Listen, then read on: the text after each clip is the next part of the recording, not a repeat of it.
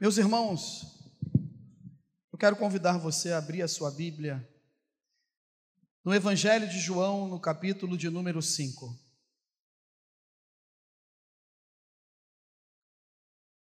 Esse texto nós já lemos algumas vezes, eu creio que você já leu mais de uma vez, você conhece, já ouviu mensagens sobre esse texto do Evangelho de João, no capítulo de número 5. Mas é o texto que Deus colocou no meu coração. E eu quero compartilhar dessa palavra.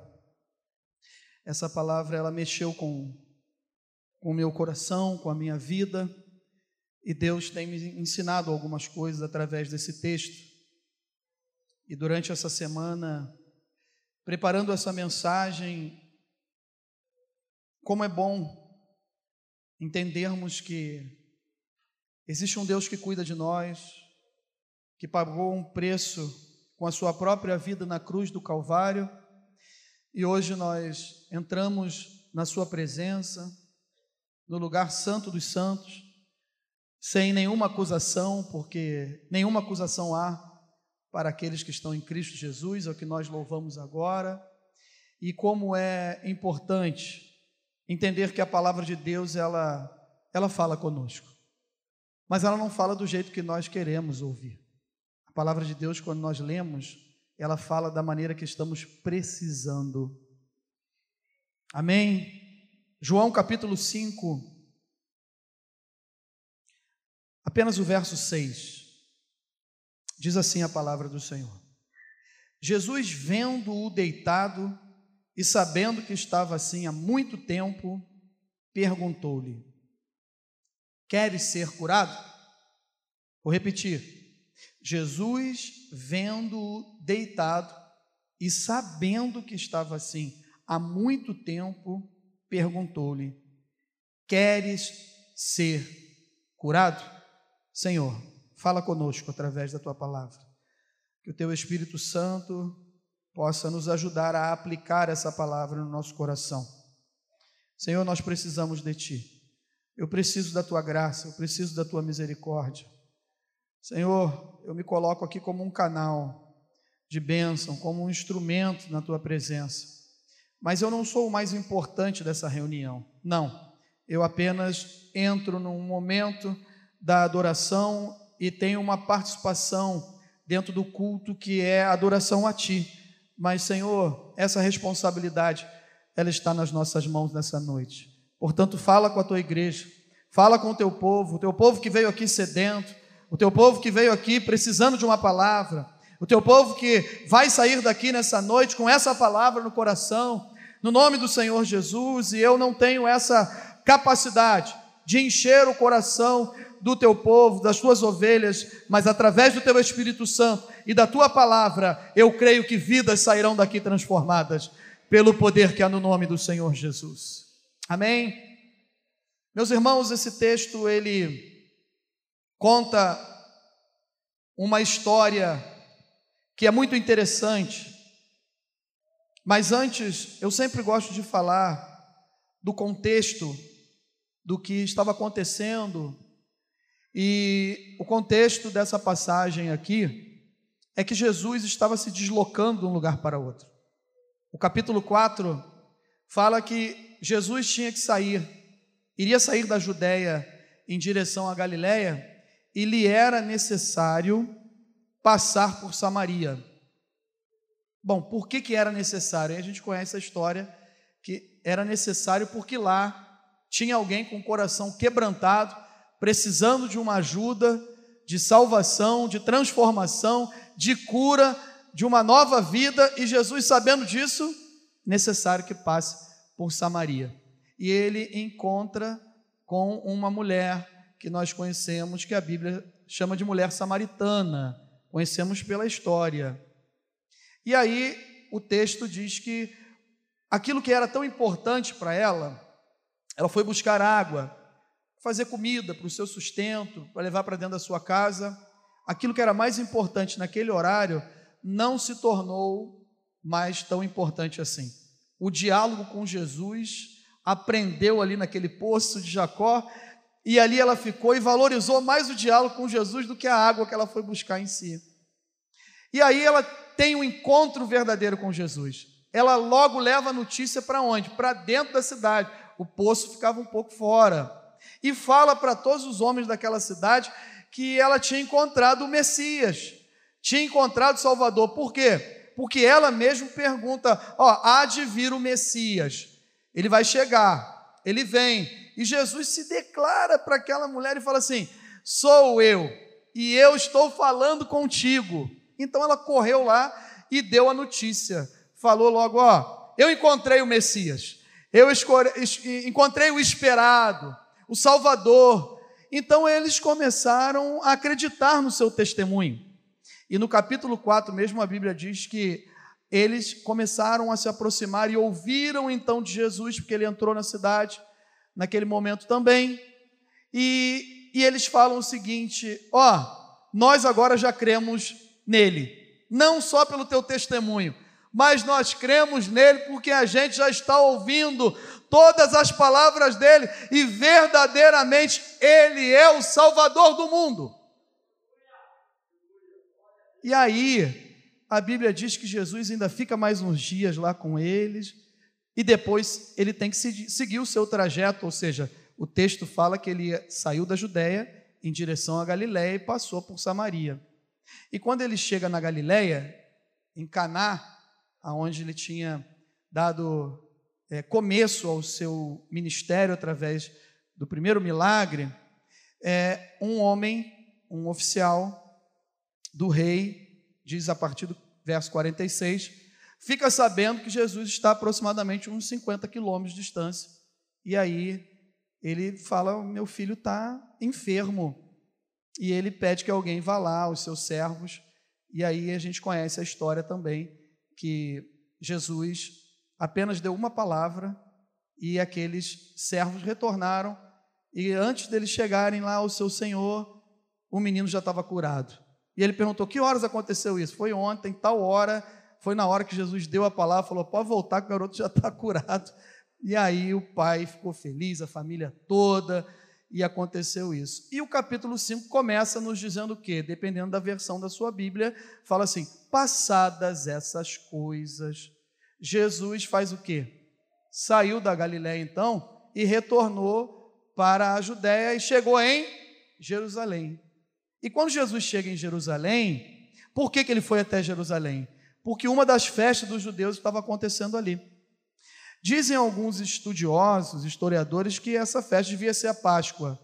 Aqui nós estamos vivendo um ano, um ano e pouquinho do ministério de Jesus. Está começando o ministério de Jesus. E ele chega na cidade de Jerusalém, indo para a festa, como muitos judeus e pessoas de outros países próximos e até distantes. Quando a gente vai ler Atos, a gente vê na descida do Espírito Santo, quantas nações tinham lá, pessoas representando, árabes, romanos, e aí a Bíblia vai falando de cretenses e várias, vários locais tinham pessoas em Jerusalém. Aqui não era diferente. Nessa festa também existiam muitas pessoas, inclusive prosélitos, né? alguns irmãos que eles eram de algumas religiões pagãs e depois se converteram ao judaísmo e quando eles se convertiam ao judaísmo, eles eram chamados de prosélitos. E agora eles estavam onde? Todo mundo está na cidade de Jerusalém. Muita gente. Talvez aproximadamente aí é, mais de um milhão e meio de pessoas. Eu não sei. Não estava lá na época, mas eu creio que muita gente estava lá. E Jesus também vai para essa festa. Mas ele se desloca para um outro local.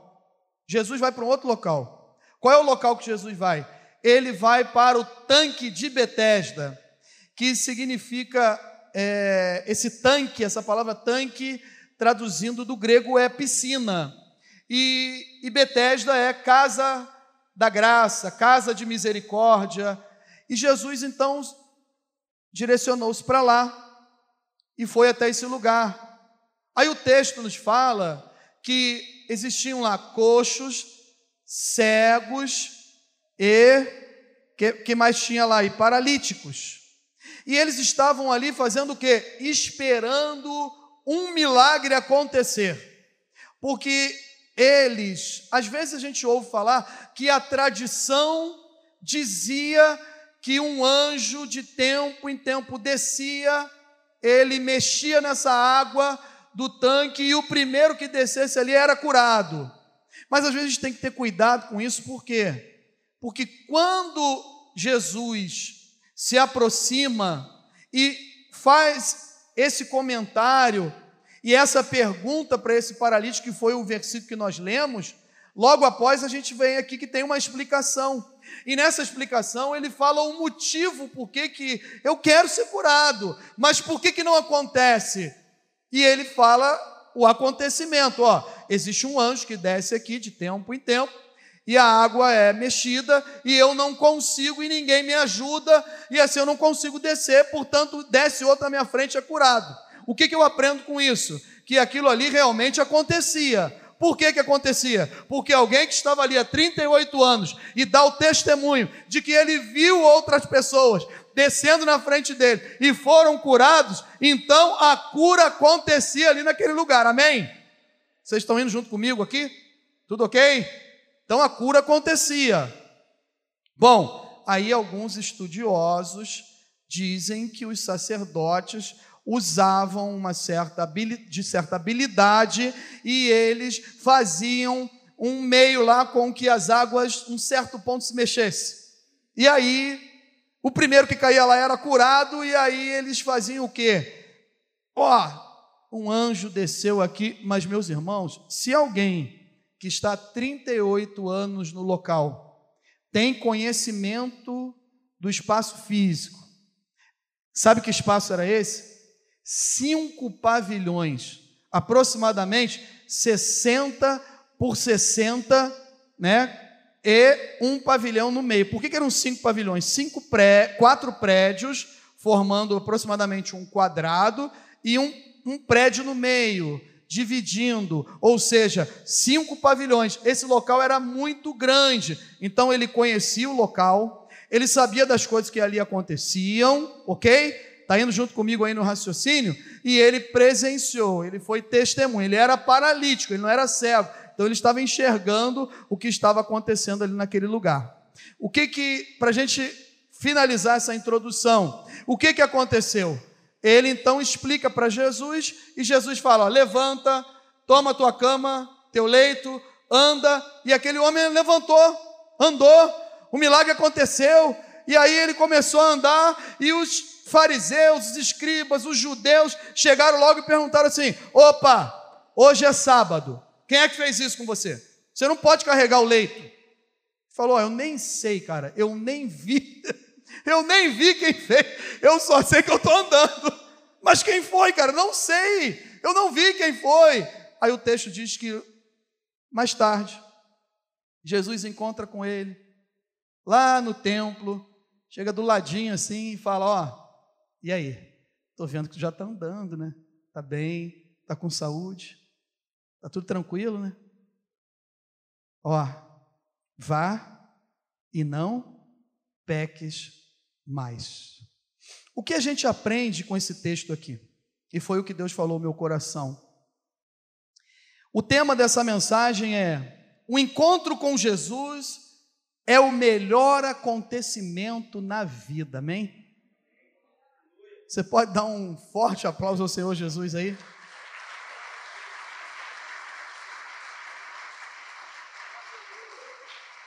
O encontro com Jesus não tem algo melhor, irmãos. Não. Você não tem noção como a gente fica apreensivo, nervoso, esperando chegar a hora para abrir a Bíblia aqui e pregar. Mas as horas e os dias que antecedem esse momento aqui, Talvez você fale assim: não, pastor, nem parece. O senhor fica aí tão tranquilo, brincando, gesticulando, falando.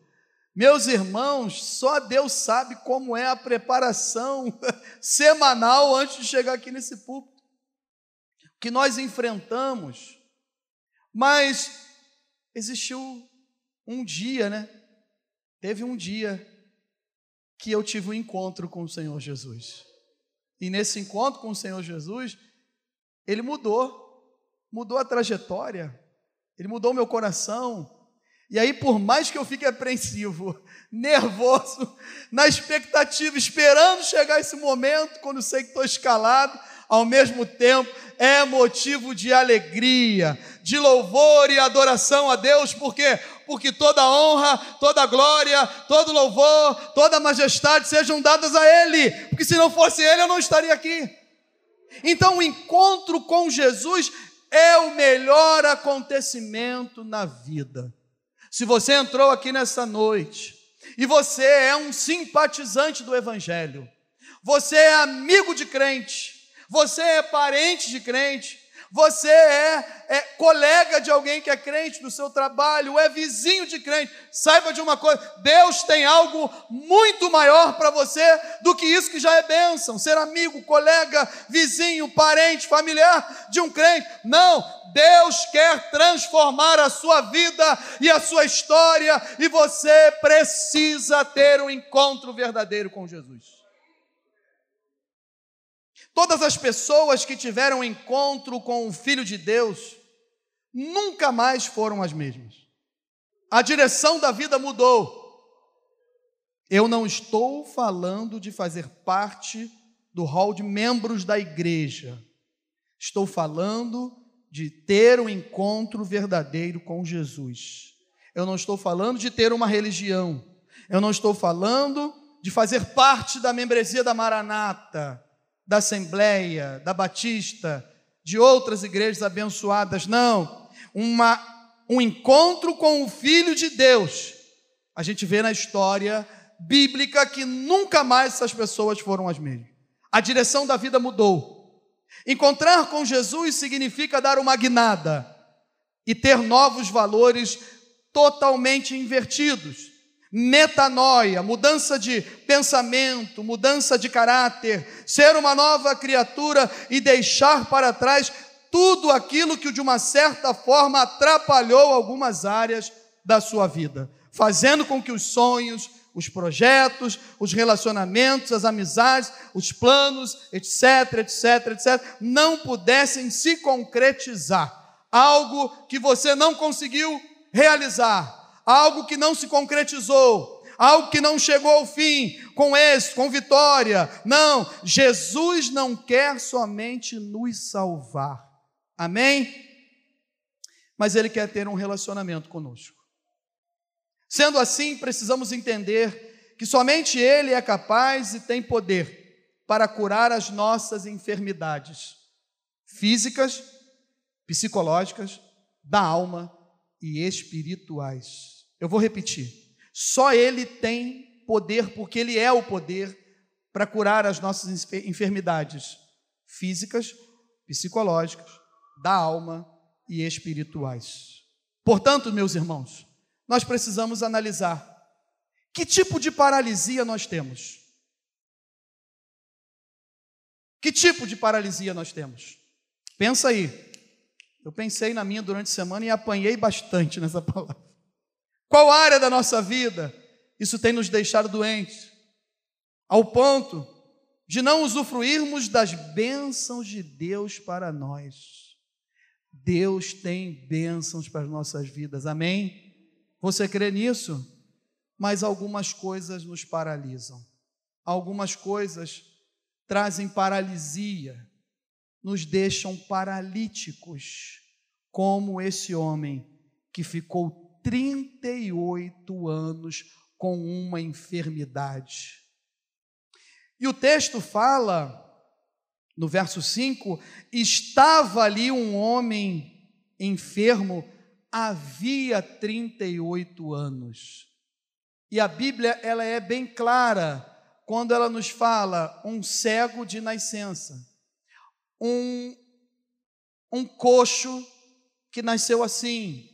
Mas aqui é bem claro quando nos diz, sabe o que? Havia ali um homem que estava há 38 anos. Ou seja, um dia a sua saúde foi perfeita. Um dia ele não foi paralítico, ele não era paralítico. Ele tinha sua vida normal.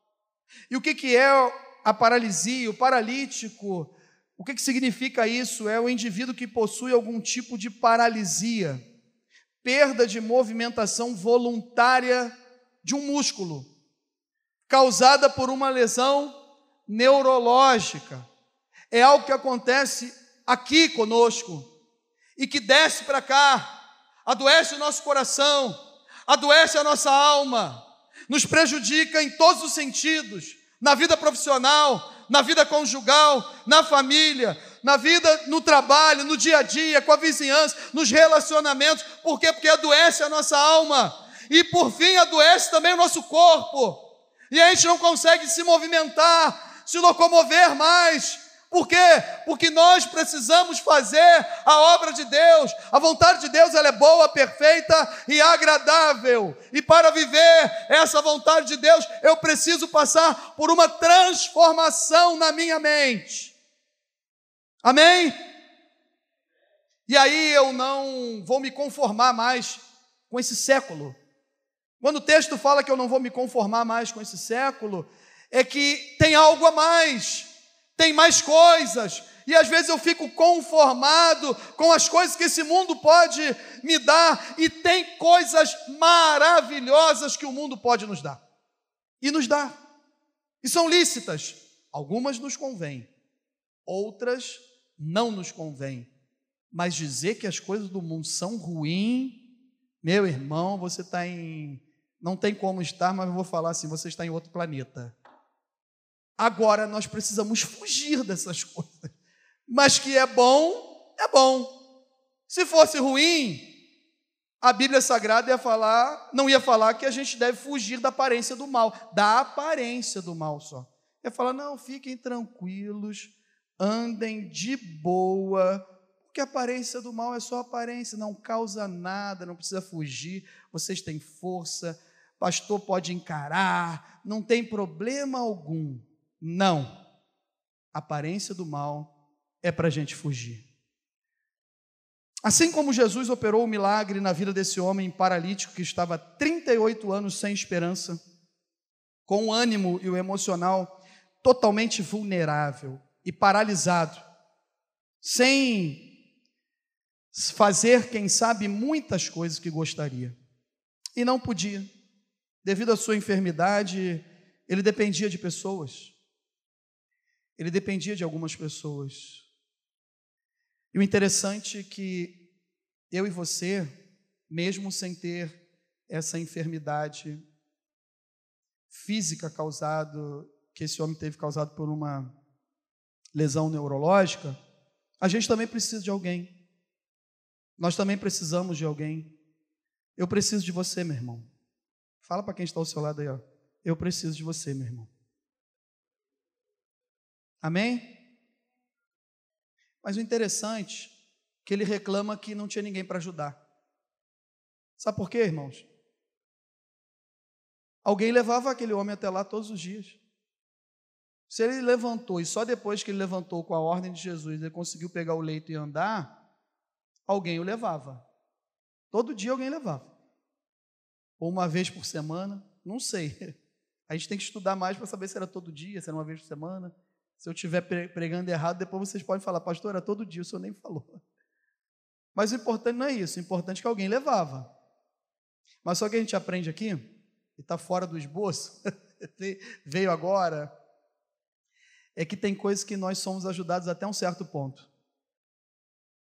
E chega uma hora que a gente continua exigindo a ajuda do irmão, do pastor, da oração da irmãzinha, da consagração, bota o meu nome lá no grupo, ora pelo parente. Eu não participo de nada daquele grupo que eu sou presente, mas quando dá um tilt, dá blade blade, a primeira coisa que eu peço no grupo que eu não participo é oração. Eu lembro dos irmãos. Eu lembro que eu sou daquele grupo. Mas na hora de participar das programações daquele grupo de WhatsApp, que é um dos departamentos da igreja, eu não compareço. Mas o bicho pegou, eu lembro de orar. Sabe o que é isso, irmãos? Tem horas que nós vamos ter ajuda até um certo ponto. Quando chegar dali para frente, é só com Jesus. Não adianta continuar pedindo ajuda. Até um certo ponto, Deus levanta alguém para levar o paralítico até o tanque de Betesda. Mas depois que ele está lá no tanque de Betesda, Só Jesus pode operar o milagre. Nesta noite você está na casa da graça. Essa noite você está na casa de misericórdia. E nesta noite, se alguém te ajudou até aqui, dê glória a Deus, mas a partir de hoje é Jesus de Nazaré que vai operar o milagre na sua vida.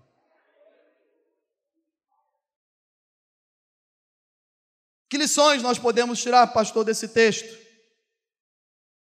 Como eu falei, o encontro com Jesus, ele é a melhor coisa que acontece na vida. O encontro com Jesus também é melhor do que qualquer tipo de benefício. Você tem benefícios aí na sua vida? Amém? Tem coisas boas? O encontro com Jesus é melhor do que tudo isso aí. A primeira lição que a gente tira desse texto é que Jesus valoriza as pessoas e não as coisas. Amém? Primeiro ensinamento, primeira lição: Jesus valoriza as pessoas e não as coisas. Você que nos acompanha pelo canal do YouTube, Jesus valoriza você. Jesus valoriza você mais do que qualquer coisa. Você é mais importante, você eu, você, somos mais importantes que as programações, que a liturgia, que as festas religiosas, que os eventos, que as reuniões.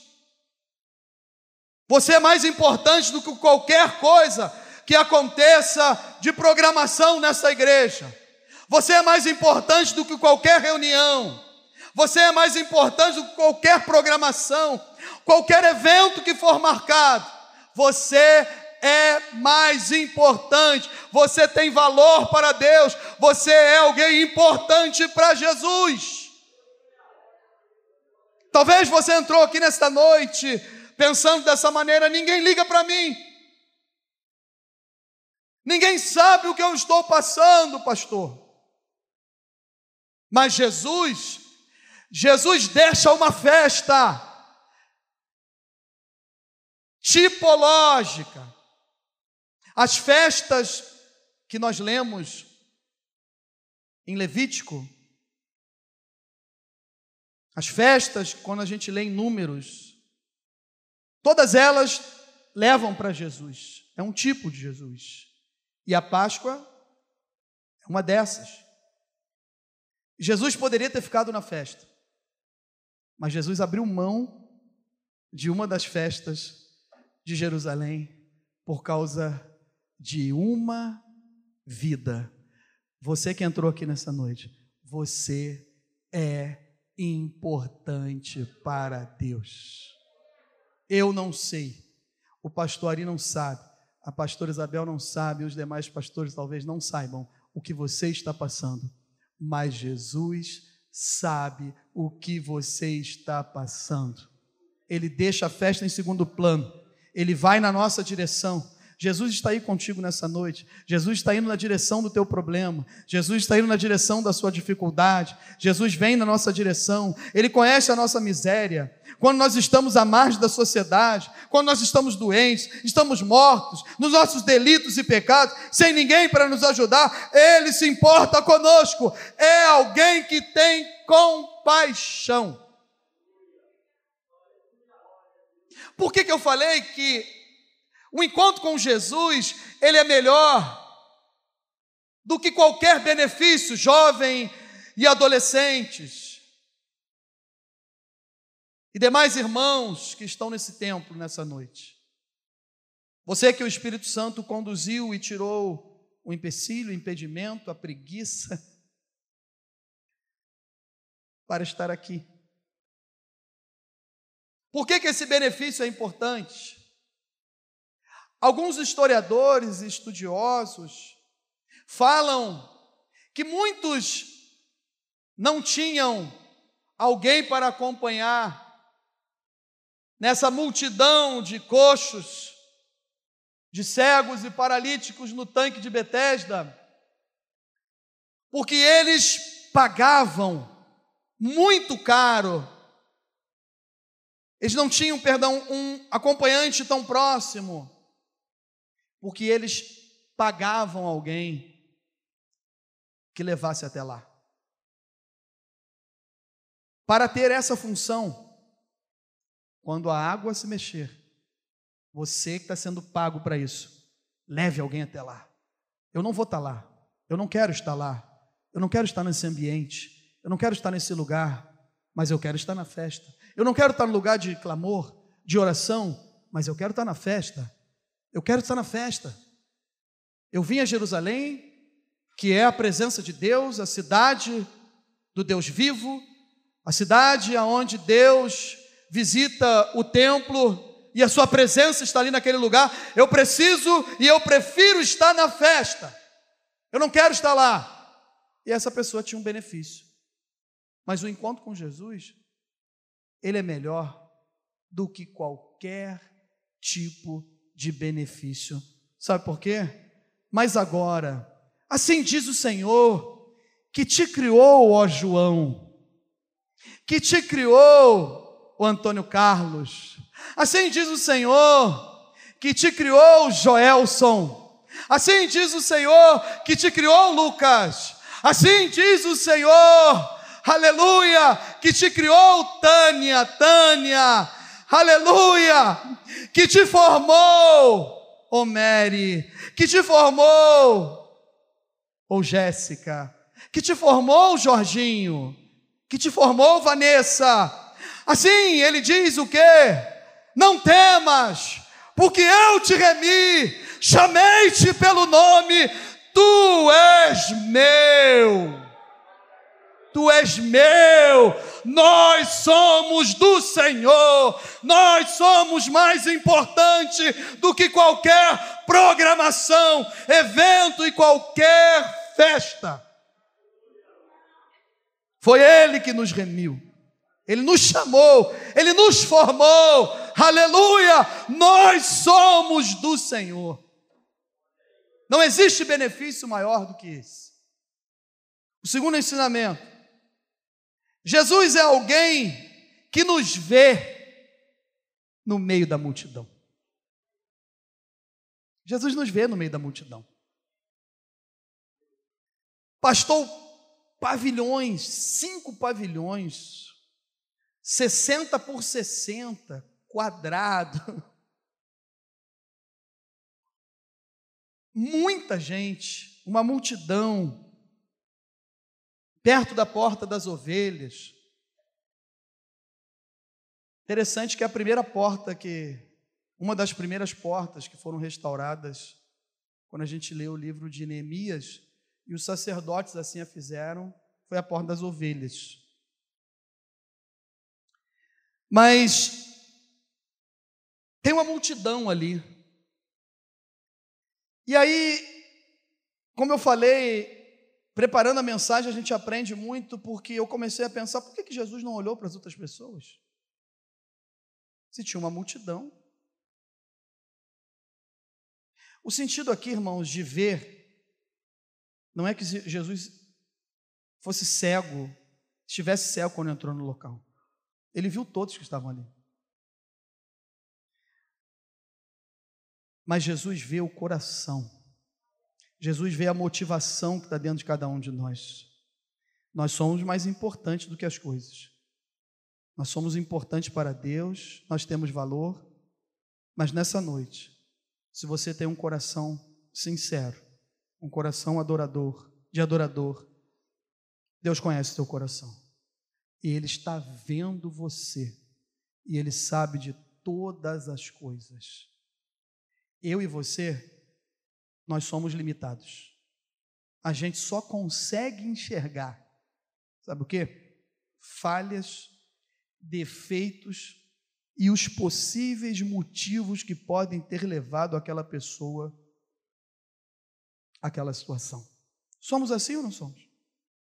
Quando a gente vê alguém abençoado, ungido, assim, rapaz, essa pessoa aí deve clamar o sangue de Jesus todos os dias.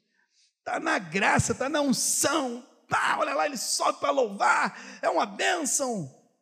Esse irmão, ninguém tem problema com ele, pá, pá, pá. e o outro? O outro, meu irmão, vou te falar, só o sangue de Jesus é uma mala sem alça.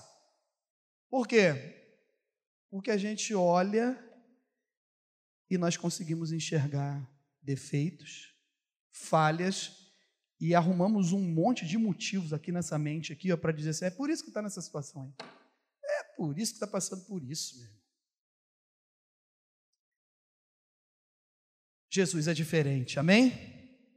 Ele vê o coração. Jesus é onisciente. Ele sabe quanto tempo nós estamos vivendo essa paralisia na nossa vida. Jesus sabe. Há quanto tempo eu e você estamos vivendo essa paralisia? Os músculos não estão se mexendo.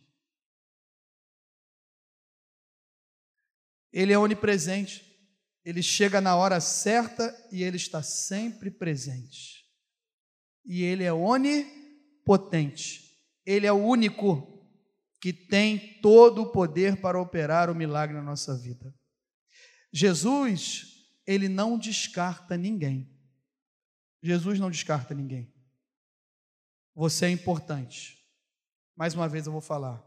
Você é importante e você tem valor para Deus. Eu tenho convicção de que eu sou importante para Deus e eu tenho valor para Deus. Porque do jeito que eu sou vacilão, eu sei que eu sou importante para Deus. Eu sei que Ele me olha diferente. Eu sei que Ele me olha com misericórdia, um coração miserável com graça, com favor imerecido. Eu sei disso.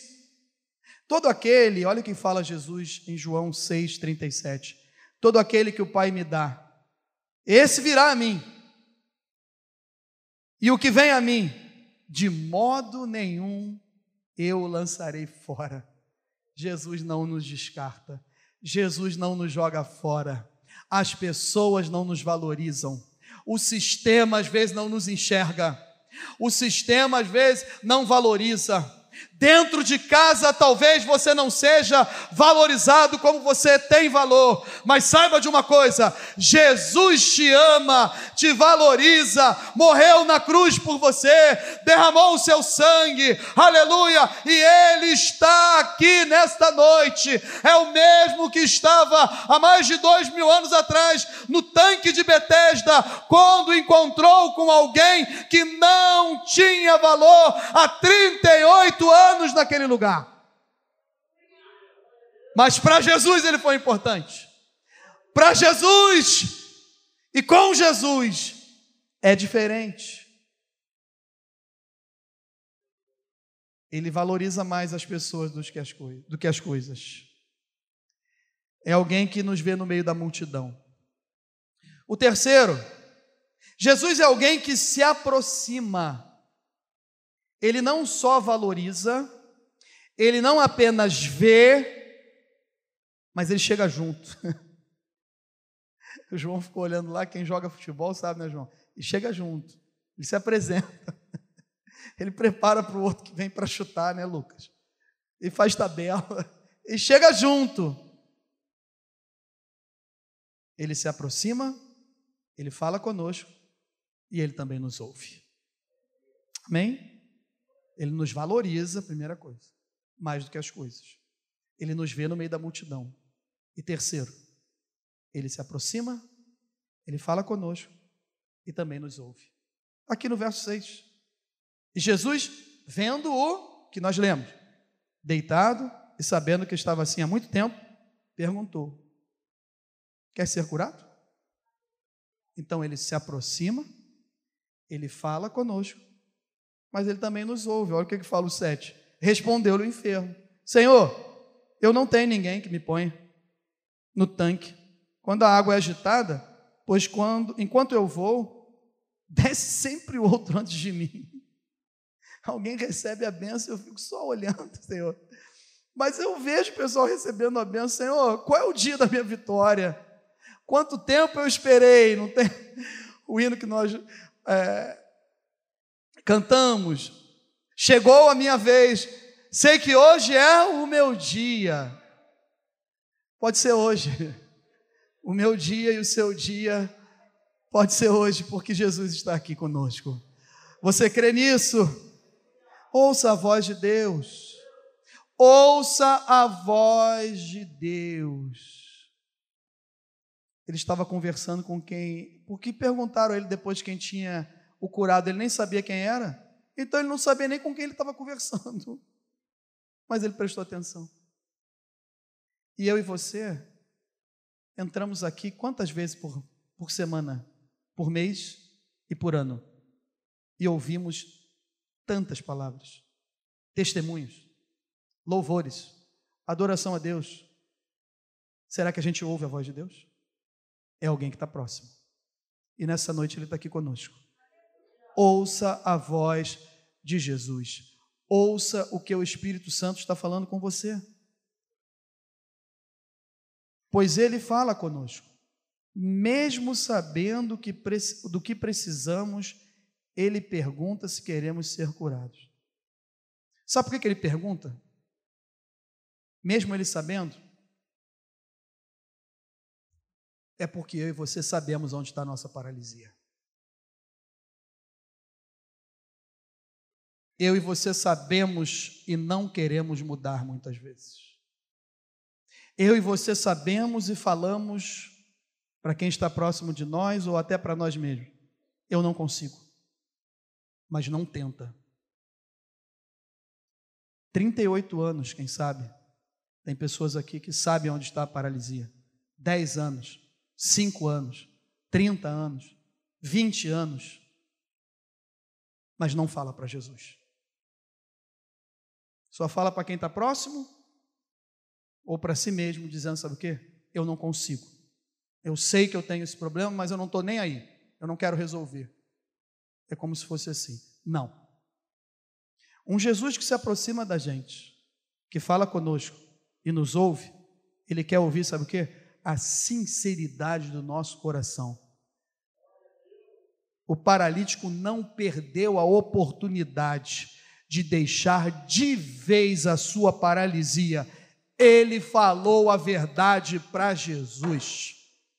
Essa noite é a noite de você falar a verdade para Jesus é a noite de falarmos a verdade para Jesus, da gente falar, Jesus, o meu problema está aqui, ó, a minha paralisia está aqui, ó, e eu não tenho forças, e eu falo para mim mesmo, eu não quero mudar, eu não vou mudar. Não perca a oportunidade, é nesta noite, fale a verdade para Jesus. Ele já sabe, ele só quer ouvir da gente. Porque às vezes nós falamos com as pessoas erradas. E nós temos a tendência de contar só a nossa versão. Já pensou? Parou, parou para analisar isso? Por mais que a gente esteja correto, só a nossa versão. E a gente que trabalha com, com casais, a gente sempre procura ouvir as duas versões. A gente tem que ouvir os dois, se possível, depois colocar os dois juntos para a gente ouvir mais a terceira agora no conjunto, para ver o que acontece. Fale a verdade para Jesus. Não adianta para Jesus contar a nossa versão. A gente tem que contar a realidade. Ele não teve vergonha. E às vezes a gente olha para esse texto e fala assim: esse cara é murmurador, né? Ah lá, reclamando que não tinha ninguém para ajudar. Não, ele estava falando a verdade. Está vendo como às vezes o Espírito Santo nos mostra de outra maneira? Ele estava falando a verdade. Com alguém que ele não conhecia. Mas a melhor oportunidade da vida dele estava diante dele. Jesus de Nazaré. E ele está aqui nessa noite, irmãos. Você crê que Jesus está aqui no nosso meio? Então essa é a noite de falar para ele. Sabe por quê? E aí a gente vai para o quarto. O quarto ensinamento é que a palavra de. Antes da gente ir para o quarto, deixa, deixa eu ler aqui o quarto ensinamento, o Salmo 34, 18, 19. Perto está o Senhor dos que têm o coração quebrantado, e salva o de espírito oprimido. Muitos são as aflições do justo, mas o Senhor de todas o livra. Tem aflição aí? Tem dificuldade? Tem paralisia? Eu identifiquei aonde que eu estou com paralisia e comecei a lutar para sair disso. Eu quero pegar o meu leito. Eu quero levantar e quero sair de Betesda. Eu não quero ficar mais às margens de um tanque. Não. Esperando que algo sobrenatural aconteça para que o milagre venha acontecer na minha vida e aí as coisas sejam transformadas. Há momentos que o milagre está na nossa frente, está conversando conosco, está ouvindo o nosso clamor, nos conhece, nos valoriza, nos vê, nos entende, sabe quem nós somos. Antes da palavra vir à boca, ele já sabe o que nós estamos pensando. Quando nós éramos uma substância ainda informe, ele já nos conhecia. Todos os nossos dias foram contados, nenhum deles se perderam. Esse é o nosso Deus, esse é o nosso Senhor, esse é o nosso Salvador, e Ele está aqui nessa noite. E o quarto ensinamento que a gente tira daqui é que a palavra de Jesus é poderosa e transforma qualquer situação. A palavra de Jesus é poderosa. Mateus 8, 8. Esse versículo fala de um centurião que tinha um servo que estava enfermo na sua casa. E ele pede para Jesus e Jesus dá uma dá a ele uma alegria de que iria partir realmente em direção à sua casa. Ele fala: Senhor, não, não, não, não, Senhor, não vai na minha casa. Eu não sou digno que o Senhor entre na minha casa. Mas o centurião respondeu para Jesus: sabe o que? Não entres, eu não sou digno que tu entres na minha casa. Mas apenas manda uma palavra e o meu servo será curado. Basta uma palavra vindo do trono da glória de Deus e as nossas vidas serão transformadas. Se Jesus falar para você, faça. Se ele falar com você, faça. Se Jesus está falando com você nessa noite, faça hoje o que Jesus está falando para você. Você pegar o seu leito, levantar e andar. Saia das margens de Betesda. Saia das margens desse lugar. Não deixe para amanhã. Hoje é o dia de levantar e sair dessa situação pela fé. Que você já está um bom tempo às vezes não conseguimos sair porque nós queremos deixar o leito. A gente quer sair, mas a gente quer deixar o leito lá. Leito não fica nas margens de Betesda. Leito tem que ir conosco. Amém? Leve o leito. Leve o leito. Levanta-te nessa noite, mas leve o leito. Saia hoje dessa paralisia. Saiamos hoje dessa paralisia. Levar o leito significa fazer a nossa parte. E não esquecer de onde Jesus nos tirou.